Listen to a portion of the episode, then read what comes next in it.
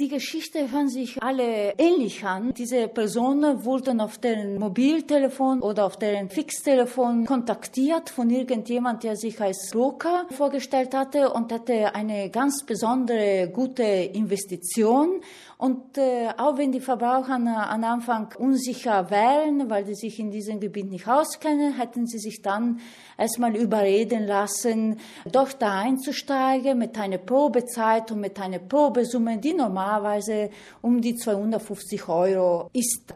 Die Aussicht auf verlockend hohe Erträge macht manche unvorsichtig, obwohl eigentlich sämtliche Alarmglocken schrillen müssten.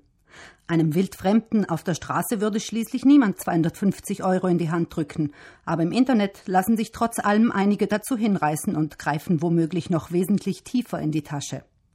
Doch statt der wunderbaren Kapitalvermehrung gibt es für viele, die ihr Geld online anlegen, ein böses Erwachen bis zu dem Zeitpunkt, dass dann die Verbraucher nicht mehr imstande waren, äh, den äh, sogenannten Broker zu kontaktieren, aufwendig zu machen. Am Telefon wurde nicht mehr geantwortet, auf die E-Mail wurde nicht mehr reagiert. Und das Geld haben sie auch nicht mehr zurückgekommen. Für die geprellten Anleger sind die Verluste beträchtlich.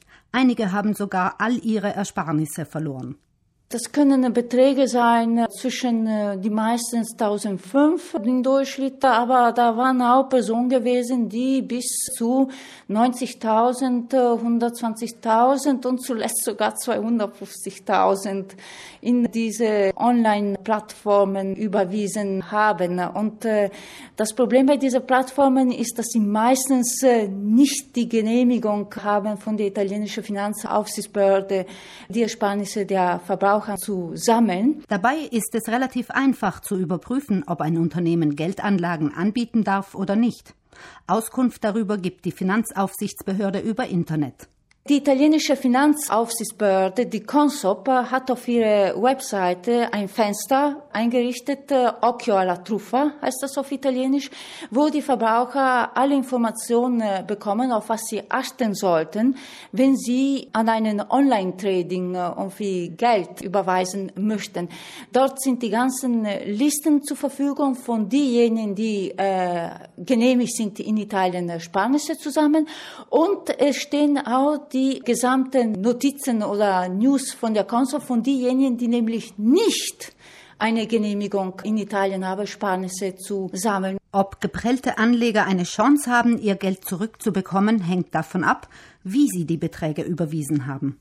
Wurde eine Banküberweisung getätigt, das wird extrem schwierig sein, Geld zurückzubekommen. War der Verbraucher aber so vorsichtig oder so schlau gewesen, dass er seine Kreditkarte verwendet hatte, da besteht die Möglichkeit, das Geld zurückzuerstattet zu bekommen, indem er ein Chargeback beantragt. Beim Zahlen mit Kreditkarte besteht zumindest in einigen Fällen die Möglichkeit, Zahlungen anzufechten und gezahlte Beträge zurückzuerhalten, das sogenannte Chargeback. Eine Garantie gibt es allerdings nicht.